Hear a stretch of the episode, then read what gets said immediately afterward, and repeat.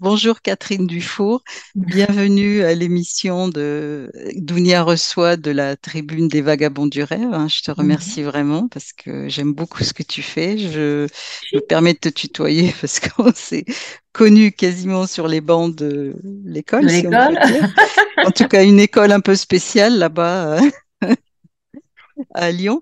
Et euh, donc, je, je voudrais échanger avec toi autour de, de- d'un de tes romans qui s'appelle donc Danse avec les lutins que je présente, qui est paru chez La Talente en 2019, Mhm. qui a été couronné de deux prix, hein, le prix Bob Moran et le prix euh, des Imaginales en 2020. Donc, euh, c'est, ce n'est pas le, les premiers prix que tu as eus. Hein. Je, tu as eu de- plusieurs romans qui ont été primés, dont euh, Le goût de l'immortalité, qui est un magnifique roman de science-fiction pour le coup, qui lui a été primé beaucoup, beaucoup plus. Donc, euh, euh, on peut dire que tu ne laisses pas les lecteurs indifférents. Chic, Mais, bon, je, ne, je pense qu'on te connaît, pas de te demanderai pas de te présenter. Donc, on va parler de Danse avec les lutins. Euh, je, voudrais bien euh, on, a un petit peu vu ensemble de quoi on pourrait parler à propos de ce livre qui foisonne. hein. il y a beaucoup, beaucoup de choses dedans. En plus du fait euh, que c'est un retour à, si je peux dire, tu me coupes la parole si c'est pas ça, à la, à la fantaisie. Mhm. Mais euh, c'est de la fantaisie, Catherine Dufour. hein. C'est les petites choses qui grattent et qui. Donc, euh, quand on commence dans ce livre, Dieu a abandonné la terre, en gros. Il a laissé en, sous-fifres, si on peut dire, sa grouille de monde. Et, en fait, je, te demanderais si tu peux nous, poser un peu le cadre, voilà, parce qu'il y a beaucoup de choses dedans. Est-ce que tu peux y aller alors? Oui, alors en fait, ce livre découle directement d'un moment qui a été désagréable dans ma vie, qui est que euh, j'étais, un moment du Bataclan, donc le 15 novembre, j'étais coincée dans un, un bar arrière. hein. Et euh, donc tous les petits jeunes gens qui arrivaient à s'enfuir par l'issue de secours tombaient dans ce bar. Donc j'ai passé la pire nuit de ma vie, c'est clair. hein. Euh, et je suis sortie de là comme tout le monde, euh, assez secouée. Donc je me suis dit pourquoi est-ce que ça arrive et comment faire pour que ça n'arrive plus? Donc euh, je me suis renseignée. Euh, parmi les rencontres marquantes que j'ai pu faire, il y a celle de Françoise Sironi, qui est euh, une psy euh, experte auprès du tribunal de commerce, oh tribunal pénal international, laissez tomber, euh, et qui expertise des, euh, des, des bourreaux, des tortionnaires, et euh, elle aide aussi les victimes de ces bourreaux et de ces tortionnaires. Et je j'ai lu ses, ses livres, je l'ai rencontrée elle, et c'est bon, c'est une femme extrêmement intéressante. Et puis, euh, à l'autre bout du spectre, hein, pourquoi ça, ça arrive, euh, je me suis aussi intéressée à comment faire pour que ça n'arrive plus, que ça ne recommence plus. Donc là, j'ai surtout, j'ai surtout trouvé une solution dans, dans le- chez Fouad Laroui, qui est un journaliste euh, tuniso-norvégien, à moins qu'il soit non, maroco-suédois. non, sais il est marocain, je crois. Voilà. Enfin, la partie euh, maghrébine est marocaine, Oh, il me semble bien. Donc il Enfin bon, fait, voilà, il a, il fait un peu le, le, le, le le le lien. pont de part et d'autre de la Méditerranée. Et il propose des, des, des, des pistes euh, pour euh, comprendre comment c'est arrivé et comprendre comment s'en sortir.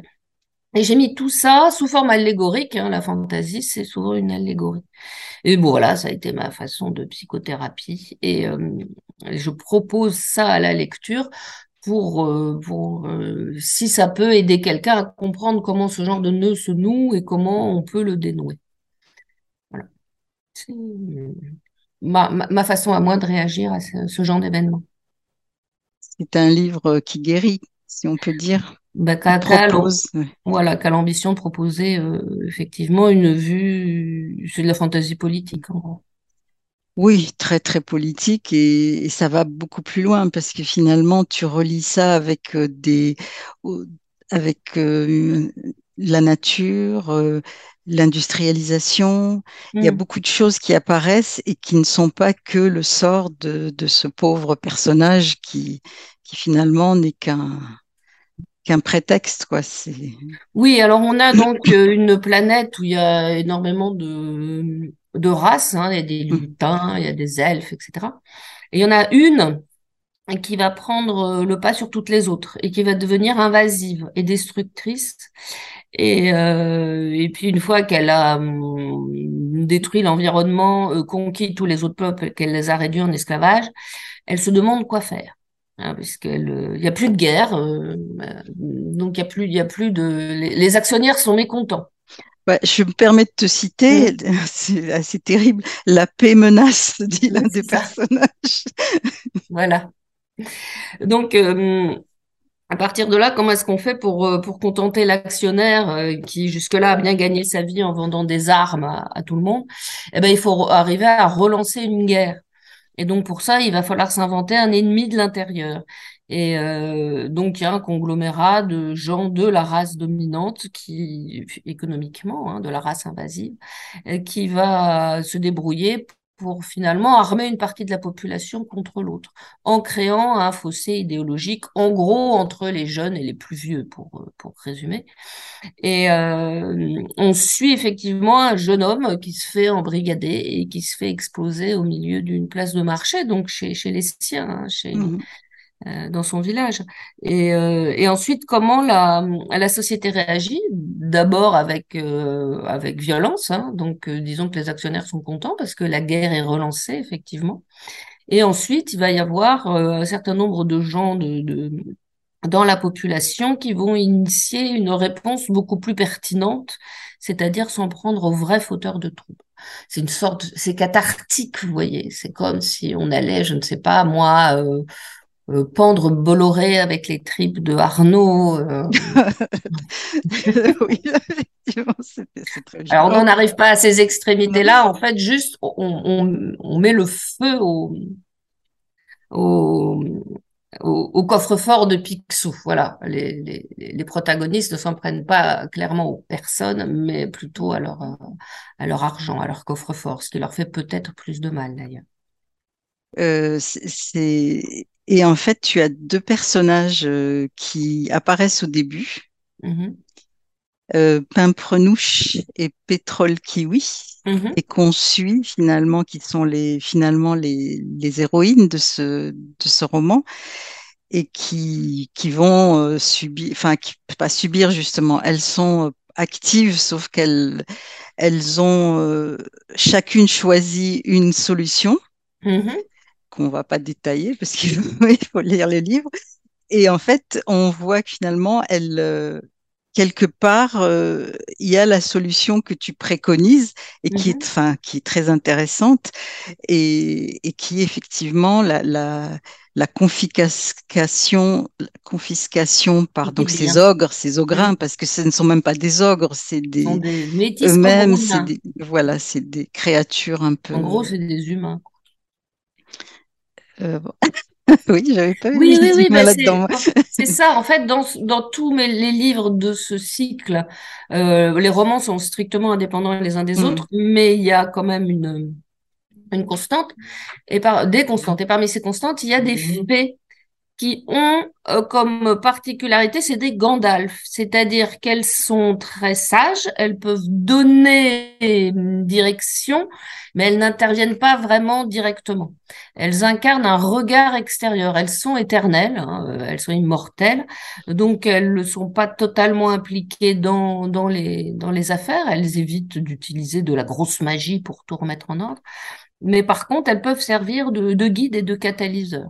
Et euh, pour, pour un narrateur, pour un- une écrivaine, c'est facile, c'est très commode d'avoir comme ça un regard, un regard extérieur euh, un petit peu objectif qui peut raconter ce qui se passe et y comprendre quelque chose. Elles ont ce regard un petit peu surplombant et on les retrouve dans chacun des, des cinq livres de, de la série. Mais effectivement, je les ai mises en opposition. Alors là, si, moi, je vais spoiler un petit peu plus que Mm. toi. Ben globalement, après la catastrophe, donc après l'attentat, vous avez d'un côté euh, les ogrins, donc les humains qui se sentent attaqués, ce qui, ce qui, ce qui est pas faux, hein, Parce que le jeune homme, il n'est pas, il est pas grain, hein. il est euh, moitié faune et moitié euh, dryade. Euh, ils se sentent attaqués par une, une, autre race que la leur. Et euh, de l'autre côté, il y a tous ces, ces, toutes ces, ces, ces, petits peuples qui sont réduits en esclavage, qui eux donc sont en train de monter une armée, parmi lesquels il y a, y a pas mal de, gens qui agissent en terroristes. Donc il y a une fée qui va aller chez les Ogrins en disant moi je supporte ces gens-là qui ont quand même subi un attentat et il y a l'autre qui va aller chez les, autres petits peuples en disant moi je supporte ces gens-là qui effectivement euh, agissent par terrorisme ce qui est très mal mais leur cause au fond a un fond de justice. Pour que pouvoir décrire finalement les attitudes à la fois de l'oppresseur et des, des oppressés qui deviennent agresseurs. C'est voilà elles ont vraiment un comme, euh, comme fonction de regarder le fonctionnement interne de ces deux, deux masses qui, qui se sont opposées, du fait tout simplement qu'il y a un riche banquier qui a décidé de creuser à coup de à coup d'attentat un fossé entre entre ces deux populations qui avant euh, se, vivaient très bien ensemble. Donc voilà, l'allégorie est vraiment très très très transparente. Ils ont vivé très mal ensemble. Voilà. Je dirais. Je, je, quand même, dans la misère. Que, oui, oui, c'est ça. Parce que c'est assez, assez poignant le, le, sort. Et en fait, c'est cette misère, c'est ça qui est intéressant. Et là, je retrouve, euh, je retrouve, c'est aussi une veine que tu as qui apparaît même dans la science-fiction. C'est effectivement les petites gens entre guillemets qui dans qui il y a quand même une solidarité qui se construit même dans la pire euh, des misères et puis dans la pire des exploitations et c'est ça qui, porte finalement le roman, euh, parce que ces gens qui pourraient s'ignorer finalement arrivent à, presque construire une famille mm. Qui reste fragile, puisque justement il y aura cette, cet attentat. Quoi. Oui, bah, Serge, j'ai essayé de mettre en, en, en scène des gens, on, on les connaît tous. Hein. Mm. On a la vieille bille qui est égocentrique, on a euh, le, le, vieux monsieur qui a l'air de rien, mais qui en fait se révèle vraiment euh, quelqu'un plein de générosité. On a le vieux monsieur qui a l'air de rien, mais qui se révèle un raciste abominable. Euh, donc j'ai essayé de mettre un petit peu tout, tout le spectre des, des, des, gens tels que toi et moi euh, euh, qu'on croise tous les jours. Et effectivement, les, les, les caractères se révèlent le plus souvent quand il y a une catastrophe. Mm. Et je me souviens de l'interview d'un Américain, peut-être dix ans après le 11 septembre, et qui disait, moi, je déteste George Bush, Junior, parce qu'il nous a entraînés dans la guerre en Irak en nous racontant que des cracks. Euh, parce que moi, sur le moment, j'étais d'accord avec lui. Je voulais une guerre, n'importe laquelle, pour défouler ma rage, ma peur et mon chagrin parce qu'après le 11 septembre, on avait tous envie d'aller tuer quelqu'un pour se venger. Euh, il fallait qu'on... Et, euh, et il a dit, on n'élit pas des gens pour qu'ils soient aussi bêtes que nous. Notre réaction était émotionnelle, elle était mhm. stupide, elle était toxique et malsaine. il fallait surtout pas faire ça. Il fallait qu'on ait à la tête de notre pays quelqu'un d'assez solide pour nous dire, bah non, vous allez me détester, mais on va pas aller assassiner n'importe qui euh, dans un pays lointain juste parce qu'on est vénère. Et euh, le type, on dit, j'en veux à mort à cet homme qui n'a pas fait ce pourquoi il a été élu, c'est-à-dire être moins bête que nous et qui nous a caressé dans le sens du poil. Et ce sens du poil, c'est des, centaines de milliers de morts en Irak et, et ailleurs. Et euh, ça m'avait marqué cette reconnaissance, je suppose qu'il y a plein d'Américains qui pensent pareil, mais cette reconnaissance de, très, très explicite euh, du fait que quelquefois on n'a pas on n'a pas les bonnes réactions, mais c'est important d'avoir élu les bons gouvernants. Mm.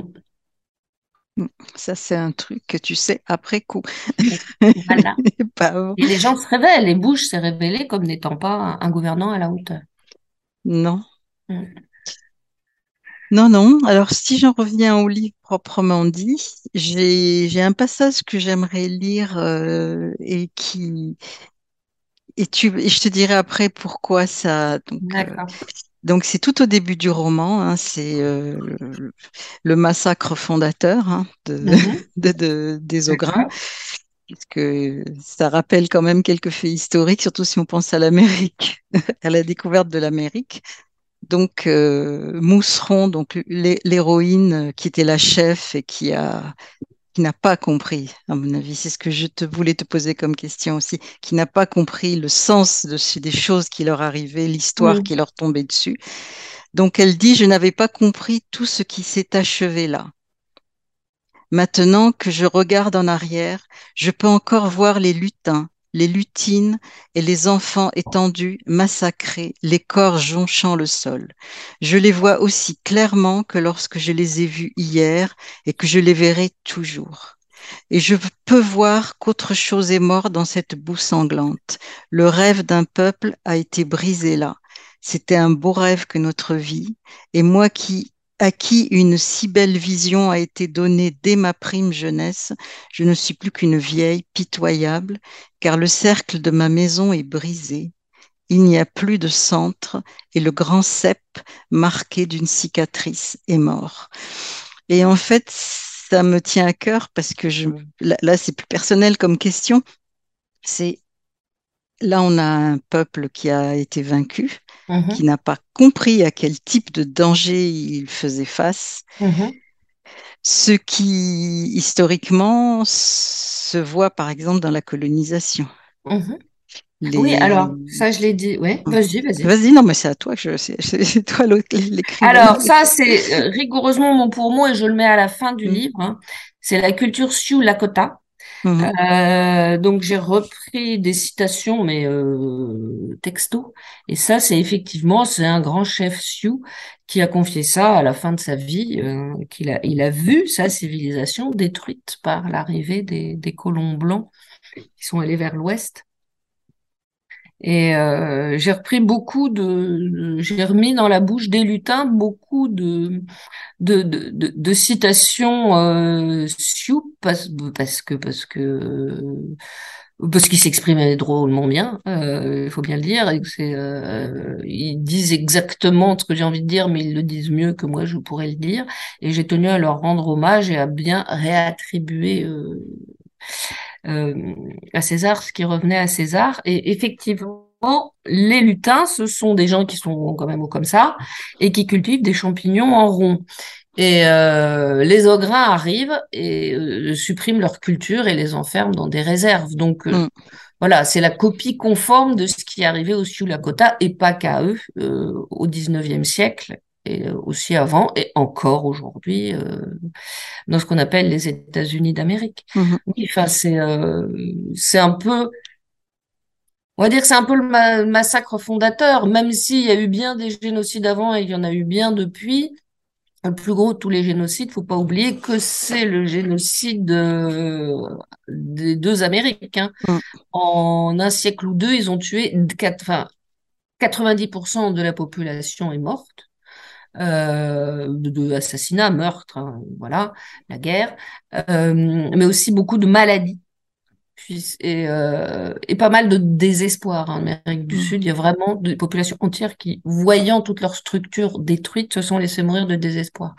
Euh, donc on cessait de s'alimenter, etc. Mais il y a eu aussi beaucoup les maladies, parce qu'en fait, c'était des gens probablement plus propres que nous et qui en tout cas vivaient moins avec leurs animaux. Nous, on vivait, euh, on dormait entre deux cochons, euh, allongés sur une vache et sous un cheval.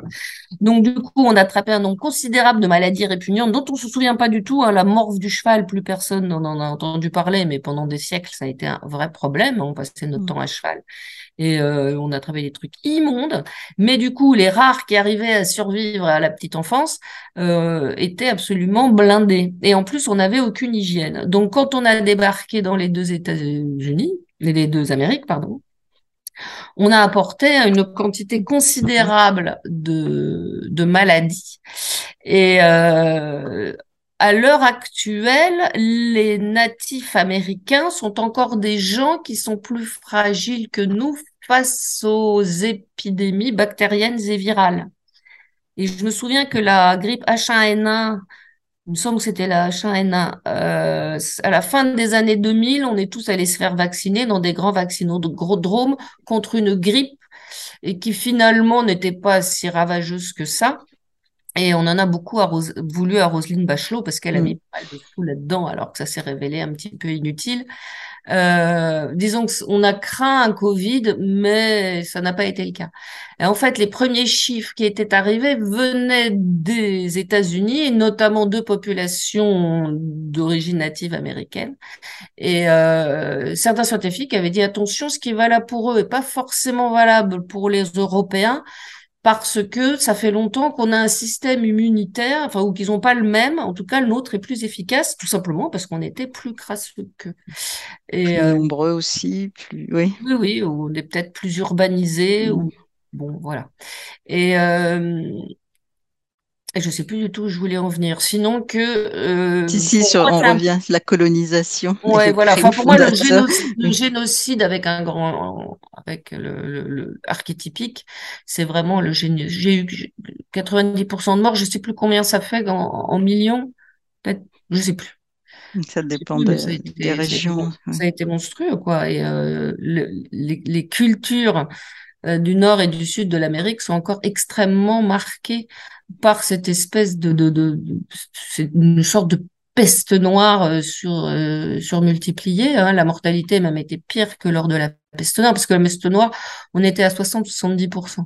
Euh, là, on est à 90%, donc ça a été, euh, ça a été, ça a été totalement monstrueux. Et on retrouve donc beaucoup de références à ces, à la mort euh, dans dans les pas mal de rites religieux en Amérique du Sud qui sont très marqués par, euh, mm. par la mort. Et dans, en Amérique du Nord, on retrouve beaucoup de, de, de culpabilisation. C'est, ça, c'est assez, c'est marrant, c'est cocasse. On trouve ça pas, ça, pas mal dans Stephen King. Hein. Dans Stephen King, à chaque fois, c'est quand même un lotissement de blancs construit sur un, ancien cimetière amérindien.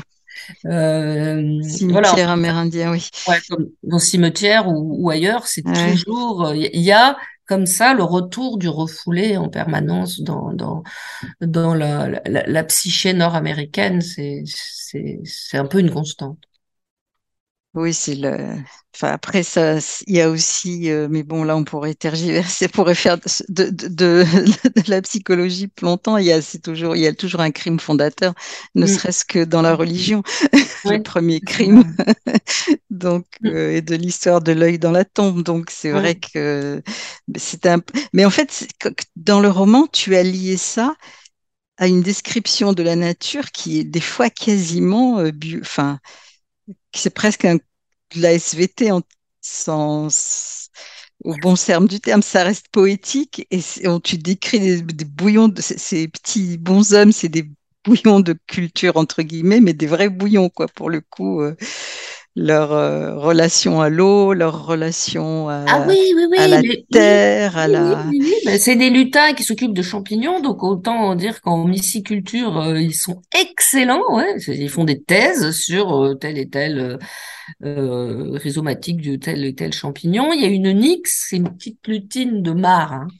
La nix, la nix nicette, on retrouve ça dans Apollinaire. C'est, je crois que c'est des petites lutines, ça doit être germanique c'est tout petit en tout cas. Voilà, c'est tout petit, c'est un très sale caractère, mais elle vit dans sa mare, donc elle connaît tout aux diatomées, aux différents mmh. diatomées dont on a besoin pour oxygéner la mare, etc. Je me suis drôlement renseignée, moi, ah sur, oui, c'est, sur la, on apprend des choses. de la mare.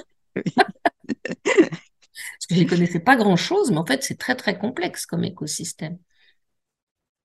Ah oui, c'est très, euh, ça donne beaucoup de poésie au livre d'ailleurs, parce que euh, quand on sort de cette espèce de d'univers euh, ravagé par une industrialisation qui rappelle mmh. un peu le début du XXe siècle, avec ses mmh. cheminées, avec tout ça, c'est vrai que ça, d'un côté, il y a une vie qui, mmh.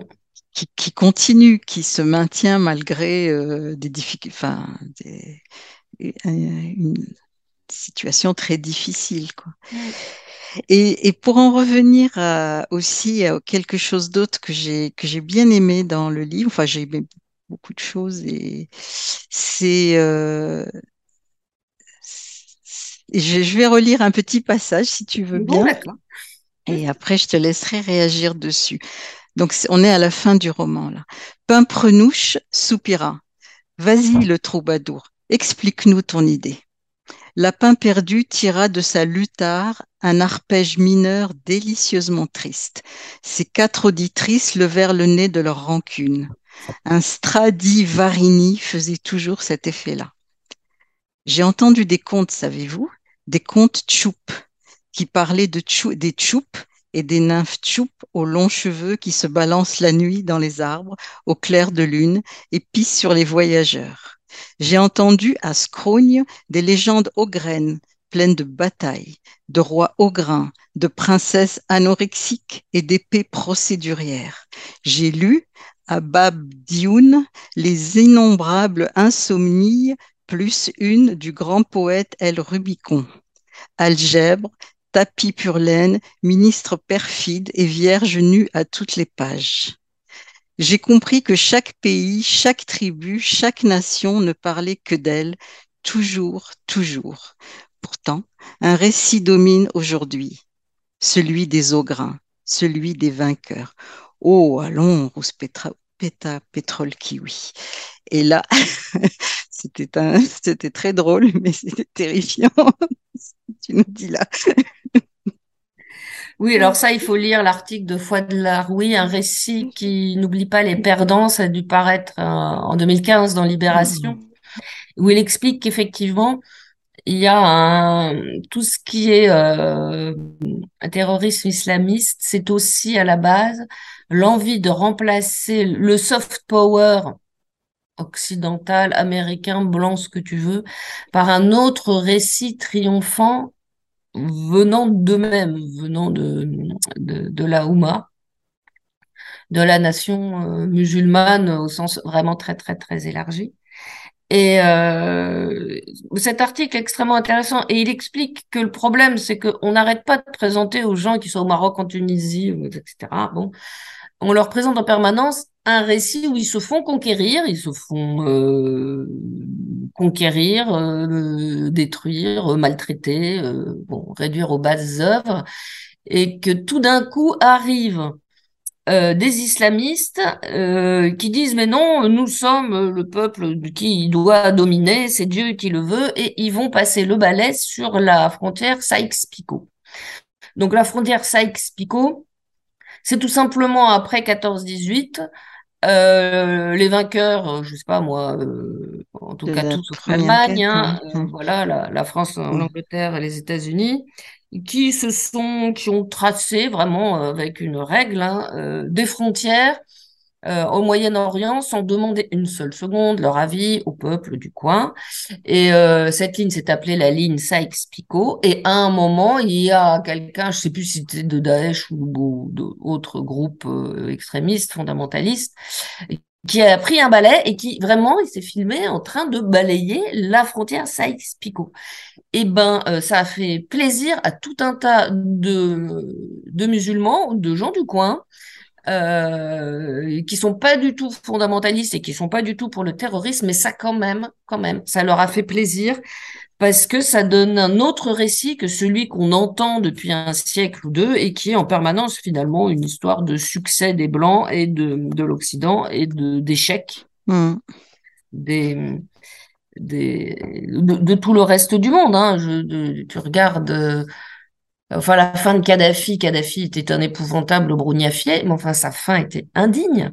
Et euh, Saddam Hussein n'était pas beaucoup mieux, mais sa fin était aussi indigne. Il a été humilié en public. Et est-ce que c'est vraiment une bonne idée pour les gens qui habitent là, euh, qui l'ont subi? Et euh, euh en plus, euh, en plus, on le déshabille de sa dignité au lieu que voilà, il y ait un procès pour faire reconnaître euh, les différentes avanies qu'il a pu subir, etc. Euh, et voilà, les gens qui habitent dans le, dans, dans, dans, le coin, euh, ils en ont assez de ce récit qui est toujours un récit dominant occidental et finalement ça provoque une adhésion qui est absolument pas nulle euh, de tout un tas de gens qui ne se reconnaissent pas dans le fait d'aller massacrer des, des, jeunes à la Kalachnikov dans une salle de bal, mais qui se reconnaissent dans une volonté de trouver enfin un récit qui soit pour eux un miroir dans lequel ils n'aient pas toujours honte de se, de se regarder. Et euh, voilà, vous renvoie à ce que dit Fouad oui, parce que là, euh, je dis strictement ce qu'il dit, mais moins bien. Donc, euh, ça m'a semblé important, cette, cette importance du, du, du récit, du storytelling, la façon de, de se voir, de se vivre comme une unité ou non. Ça, je trouve, c'est effectivement très important. Et euh, mais on a ça beaucoup actuellement euh, dans, dans la société, cette volonté de la part de tout ce qu'on appelle les minorités, qui à force d'être mineurs finissent par être quand même une majorité, euh, l'envie de plus regarder toujours un miroir qui les déçoit, que ce soit les femmes, les handicapés, les LGBTQI+, etc on en a ras-le-bol de voir euh, des pubs avec des, des, des, des nanas en mini-jupe qui passent aspirateur en gloussant sautement, quoi. Euh, on ne veut plus. Euh, non, non, c'est vrai. Et toi, tu as écrit un livre à ce propos qui, qui j'imagine, j'espère, être dans toutes les bibliothèques municipales jeunesse qui s'appelle Le guide des métiers pour les petites filles qui ne veulent pas finir princesse chez Fayard et puis qui est sorti en livre de poche hein, en 2015. Ça, c'est vraiment euh, génial. c'est sûr que le, le euh, là, c'est le de toute façon, il y a il y a un écrivain à qui j'ai beaucoup pensé, à qui tu fais des gros clins d'œil, hein, n'est-ce pas, Havecock, euh, qui tu renvoies. Euh, euh, oui, bah, c'est Terry Pratchett, oui. Voilà, donc c'est. Oh, bah, c'est plus que gros. Hein. Enfin, moi, mon premier livre de la série, je l'ai écrit en 2001. Et je lui ai écrit à Pratchett en lui demandant si je pouvais le plagier. On dit plagiarize. Il m'a pas alors? Il m'a pas répondu. Donc, je me suis basée sur l'adage qui dit mot consent, qui faut bien le dire, au niveau consentement, c'est pas terrible. Mais je me suis basée là-dessus et je l'ai plagié. Euh, voilà, moi je fais ce que j'appelle du sous-Pratchett, hein. c'est-à-dire que Pratchett, effectivement, pour moi, c'est un exemple de livre qui à la fois traite des tendants humoristiques. Il y a un humour absurde british ah que j'adore. Hein, voilà, je crois que tout le monde apprécie puis euh, les Monty Python et Terry Pratchett, c'est drôle. et derrière, il y a un message qui est quand même, euh, qui est quand même bien fichu, bien mené. Ça, ça, ça a une, une, utilité. Et surtout, ces personnages sont très bien campés. Donc moi, je prétends pas faire aussi bien que Pratchett, mais je prétends faire autre chose. Oui, je pense que c'est réussi. Tu fais autre chose, et tu le fais très bien d'ailleurs. Mais c'est vrai qu'il y a cette euh, non, ce qu'on retrouve, c'est l'humour. Effectivement, Terry Pratchett se sert de l'humour, mais derrière, il y a des colères terribles mm. contre l'injustice euh, mm. sociale principalement, et, des choses profondément sombres qui, qui sont très britanniques finalement. Quand tu lis la littérature britannique, toute la SF britannique, je trouve que fin contemporaine, c'est très sombre, c'est très les la société. vas-y, vas-y. Je crois que les Britanniques sont empêtrés dans un système de classe dont ils n'arrivent pas à se passer et qui les exaspère. C'est-à-dire que là où on est, là où tu nais, là tu meurs. Euh, c'est très difficile de bouger. Et, euh, et donc du coup finalement au bout du compte tu reviens à combien as-tu combien d'argent as-tu? Un sou tu vaux, ça revient un petit peu à ça. Donc ils prétendront que non, c'est plutôt la naissance et les manières qui vous permettent de. Mais la vérité, c'est que voilà, on, vous dit bonjour dans les clubs que si vous êtes habité, habillé chez à Row et ça coûte un œil.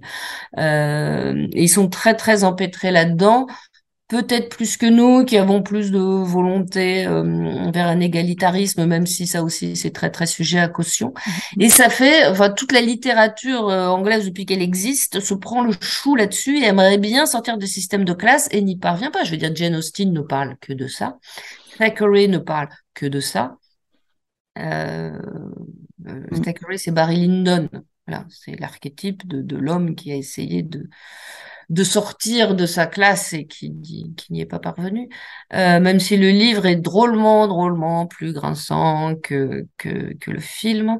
Euh, enfin voilà, ça, ça, ne parle que de ça. Les seuls qui arrivent à essayer de, de, de voir au-delà de leur classe, c'est que, que, les gens qui sont très neuroatypiques. Hein. Virginia Woolf, elle est sortie justement de cette ornière parce qu'elle avait un problème de neuroatypie qui la faisait beaucoup souffrir. Parce que sinon, elle aurait fini comme Vita Sackville-West. Euh, Sackville-West, c'est une, des innombrables petites amies de Virginia Woolf. Elle, c'est une lady comme elle qui a vécu au même, euh, dans la même classe sociale qu'elle et à la même époque. Euh, et elle a écrit les mêmes livres, sauf que elle, elle n'avait pas de neuroatypie, donc elle a écrit des livres qui, on va dire, n'ont pas passé le, le siècle, où elle raconte qu'elle a mis une belle robe et puis qu'elle est allée au bal de machin. Et euh, Mm. ça a très mal vieilli et ça n'apporte pas grand-chose. C'est euh, seule la neuroatypie a permis à Virginia Woolf d'atteindre par une volonté de transcendance un message qui, qui perdure, qui, qui est universel. Comme quoi, il y a que voilà, il y a une chanson qui dit comme ça, on peut pas survivre sans devenir un peu fou. Et je pense que Virginia Woolf est euh, un bon exemple. En tout cas, on peut peut-être pas écrire des choses qui comptent si on n'est pas un peu cintré, en effet. Je te laisse la responsabilité de tes propos. Merci. Pour me soutenir. Je te soutiens. Je te soutiens. De toute façon, je te soutiens. Mais je te laisse parler devant. Voilà. Alors, en fait, il y a, y a un autre aspect de que c'est une question qui me. Non, d'abord, je vais, je- on va finir sur un truc euh, amusant. Si tu Mhm. veux que je relise un petit, si ça t'embête pas trop, que je te lise encore six lignes de ton livre. Mais et après, j'aimerais bien qu'on parle de la science-fiction, si tu en es d'accord. C'est la science-fiction. Donc là, on, on passe à, à un autre genre de l'imaginaire. euh. Bon, alors, il faut un code, une coda. Oui, les gens aiment savoir comment ça finit un récit, ceux qui sont devenus les personnages et tout ça. Mais ce n'est pas un récit conçu pour être fini, c'est un début de récit qui viendra s'enrichir au fur et à mesure de tout ce que les gens auront à en dire et à dire d'eux-mêmes. Un récit pour les écouter tous et, dans la lumière, les relier. C'est beau ce que tu dis, le troubadour. C'est très beau, mais il faut une coda. Qu'est-ce que c'est une coda? Là, là, on, on voit un clin d'œil à un autre Oui, fantaisie réputé. un gros clin d'œil, un anneau. ouais. Et qu'est-ce que ça m'a fait rire quand Poutine a offert neuf anneaux à, à neuf, euh, ne- neuf autres Ah, je ne connaissais pas Ah celle-là. ouais, si, si, il leur a offert des anneaux.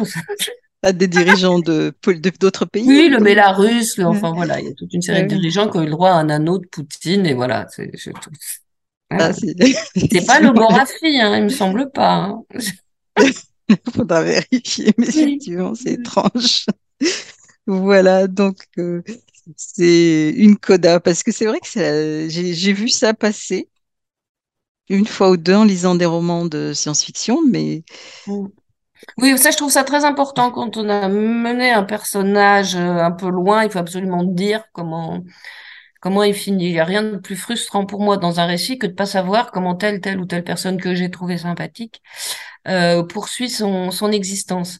Et euh, ça, c'est parce que j'ai toujours eu une affection immense pour les seconds rôles dans les récits.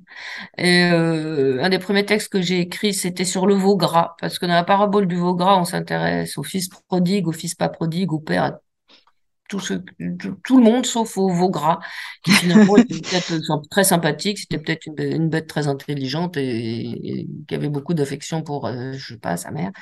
Et euh, donc, je me suis toujours beaucoup intéressée aux personnages secondaires et je suis toujours frustrée quand euh, on en- on, on parle pas du devenir des, des personnages secondaires. C'est, euh, ça me, voilà.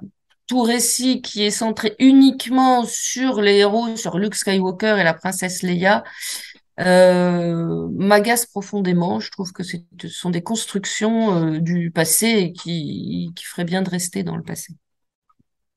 donc tu as fait une coda. Voilà, j'ai fait une coda et on apprend deviennent tous les personnages, même les, les ceux qu'on qu'on Oui, entrevoit oui, très même les méchants, oui, oui. Même le plus terrible.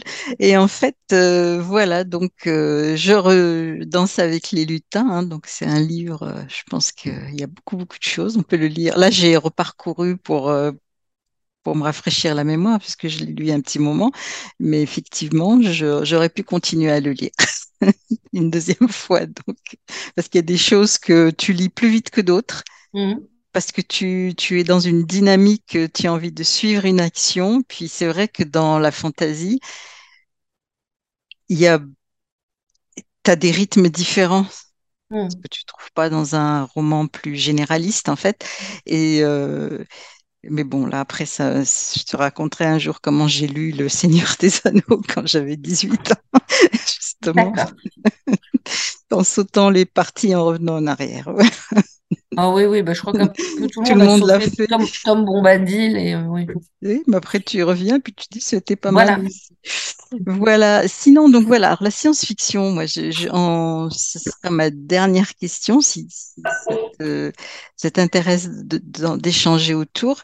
Mhm. Donc, on a eu la pandémie qui nous a ramené, on a cru se retrouver dans un film effectivement de science-fiction, même de très mauvaise qualité, mais de science-fiction. Soderbergh. Comment? J'ai pas entendu. Dans un film de Soderbergh, c'est Soderbergh, Contagion, il me semble. Ah, je sais pas. Je les ai pas tous lus. Je ne connais pas celui-là. Contagion, c'est euh, très bon film. ah, tu parles du film, d'accord. ouais, ouais, ouais. Donc, euh, excuse-moi. Donc euh, aujourd'hui, donc euh, dans dans cette, on est dans une planète qui, dont on parle, on dit euh, d'une façon un peu facile que c'est un village, mais bon, effectivement, tu, peux aller n'importe où. Euh, tu vas trouver euh, bon McDonald's, tu vas trouver Columbus Café ou je sais plus trop quoi. Tu vas trouver des enseignes qui sont devenues internationales des gens qui, par Internet, pensent qu'ils savent d'où tu viens, comment tu vis. Et en fait, comment tu as l'impression que tu ne voyager n'apporte plus de surprise, en fait, et de découverte d'autres choses. Et est-ce que cette globalisation de, l'humanité, apparente, hein, je dis apparente, hein, parce que j'ai pas fait le tour de la planète, euh, est-ce qu'elle n'est pas, euh, est-ce qu'elle ne peut pas euh, quelque part euh, stériliser un peu le propos de la science-fiction? Est-ce qu'on ne risque pas de se retrouver tous à raconter les- la même histoire? Tu vois, sur un Alors, peu euh, contre-coup de chacun son histoire là. Voilà. non, pas du tout. Je pense. Mm. Alors déjà, effectivement, il y a moyen dans n'importe quelle ville. Il y a, il y a- il y a des gens qui s'en plaignent. hein. Euh, on retrouve partout le même Brooklyn Bar. C'est-à-dire, vous avez des, du bois, des plantes vertes, de la brique et on boit un, Starbucks et on mange un, hamburger. C'est ce qu'on appelle le soft power américain, euh, au sens plus large occidental. Euh, je pense qu'il faut faire trois mètres pour, euh, pour en sortir. hein. Et il y, en- a un qui s'appelle Keith Richards, qui donc est un, un guitariste, le guitariste des, des Stones, qui est quand même quelqu'un de connu, et qui a dit que lui, il avait eu ce souci-là lors de sa première tournée aux États-Unis dans les années 70, où il, il avait le même hôtel intercontinental partout, mais qu'il suffit de il suffisait de prendre sa guitare et de traverser la voie ferrée, d'aller dans le quartier, en général c'était le quartier noir ou hispanique, où là, euh, il n'y avait plus aucune uni- uniformité, où là, il y avait de la musique et de la créativité. Et c'est ce qu'il a dit. Dans la vie, traversez la voie ferrée. Sinon, effectivement, vous verrez le même Brooklyn Bar, mais il y en a qu'un, hein, Brooklyn Bar, ou à la limite, il y a un quartier de Brooklyn Bars, mais euh, c'est très aisé, si on s'en donne un petit peu la peine, de sortir de son groupe de voyage organisé et d'aller voir euh, Mm. De l'autre côté de la voie ferrée. Et euh, il faut absolument pas s'inquiéter sur les risques de normalisation, d'uniformisation de la population. La nature a toujours 20 000 fois plus d'imagination que le plus imaginatif des créatifs. Donc, euh, on est plus là pour ordonner le chaos et le trop-plein euh, grâce à l'art que pour essayer d'imaginer des, des, merveilles ou des choses très nouvelles. Donc, moi, j'ai aucune, aucune angoisse vis-à-vis de, de l'uni- l'uniformisation euh, du monde, parce qu'il restera toujours extrêmement complexe pour, pour peu qu'on sorte, bien sûr, des autoroutes battues. Ça, non, c'est pas, c'est pas du tout quelque chose qui, qui, qui m'inquiète. Enfin, il y a des, Mhm. mais même, enfin, je sais pas, tu vas dans n'importe quelle euh, ville ou village de province en France, tu vas découvrir effectivement des choses, des, des ambiances que tu as vues nulle part ailleurs. Donc, on peut espérer que on continuera à avoir une SF qui sera variée. Ah, alors, la science-fiction, c'est un petit peu autre chose. Euh, la science-fiction, elle se heurte à pas mal d'obstacles. D'abord parce que le- les inventions vont, plus vite que, que, qu'elle. hein. On Mm. va dire que la capacité à inventer de l'être humain va plus vite que sa capacité à mettre en mots et à mettre en scène, ce qui peut poser des problèmes euh, à terme, puisqu'on n'a pas le temps. De la science-fiction, elle parle pas des voitures, elle parle des embouteillages. Donc, dès qu'il y a une invention qui s'élabore dans un laboratoire, elle va arriver dans notre assiette d'ici 20 à 30 ans. Et le fait de faire un récit des risques inhérents à cette invention, ça permet de les prévenir, si je puis dire. Sauf que maintenant, c'est pas 20 à 30 ans, c'est plutôt 5 ans ou un an.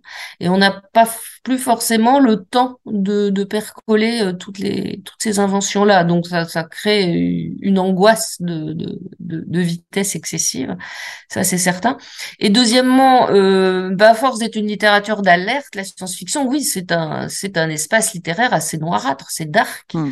euh, et peut-être un peu trop. Donc c'est pour ça qu'actuellement, il y a quand même des auteurs de science-fiction qui essayent de, de, de, proposer quand même des pistes d'espoir euh, dans les dans les paysages qu'ils proposent. Euh, là, j'ai lu un Neil Stephenson, je sais plus comment il s'appelle les versions, je sais plus, le dernier Neil Stephenson, mm. où il met en scène en grand et en détail, euh, voilà, le changement climatique aux États-Unis, c'est-à-dire des inondations de partout, c'est-à-dire un foisonnement absolu de d'alligators en folie, enfin des choses qui paraissent drôlement possible, mais il met aussi systématiquement en, en, scène des gens qui essayent de lutter contre ce genre de, de, de problèmes. Donc la science-fiction a peut-être maintenant, pas du tout une obligation, mais aurait peut-être une tendance à se dire que c'est pas le tout de proposer des, de, de, de, mettre en scène des problèmes, il faut aussi peut-être mettre en scène des solutions possibles. Mais euh, il y a beaucoup de gens qui ne lisent pas de science-fiction pour ça, parce que c'est sinistre, parce que c'est angoissant. Et, euh, et c'est mon fils qui disait la culture générale, ça te fait au prix de ça se fait au prix de ta santé mentale. C'est vrai que quand on lit les grands ouvrages de science-fiction, qui à force d'être des grands ouvrages, on sont sortis du ghetto de la science-fiction, 1984, Le meilleur des mondes, mm. Fahrenheit 451, etc. c'est sordide, c'est sinistre, tout est abominable Et c'est ancien en plus. Voilà, c'est déjà ancien, mais c'est ça qui reste parce que ça nous a, parce que ça a alerté, ça a eu une fonction d'alerte extrêmement importante. Euh, voilà. Comme les peuples heureux n'ont pas d'histoire, il y a peu d'utopie qui est la moindre, qui est le moins de succès en fait. Oui, puis est-ce qu'il y a des peuples heureux? Ah, C'est une autre histoire. Donc, euh, voilà, écoute, euh, ben on arrive à la fin. Là, je te... eh ben, merci à toi pour cette lecture attentive. Merci pour toutes tes ben, Je t'en prie, j'aime je, je, beaucoup. Donc, je redis, pour est-ce que c'est une émission qui va être mise en ligne sur YouTube, sur notre chaîne là, de, des Vagabonds du Rêve? Donc, Danse avec les lutins, hein, je, je pense. Il est en poche aussi. Hein. En plus, donc, euh, ça, il a une très belle couverture d'ailleurs, très sombre et très lumineuse. Ça, c'est Didier Graffet qui fait toujours des trucs magnifiques donc chez La Talente et en livre de poche pour, euh, pour ceux qui ont un porte-monnaie un peu plus rétréci, ce qui est le cas de beaucoup de gens de nos jours. et puis euh, et puis voilà, donc je te remercie. Puis bah te lire, je pense que voilà. Au revoir, à bientôt.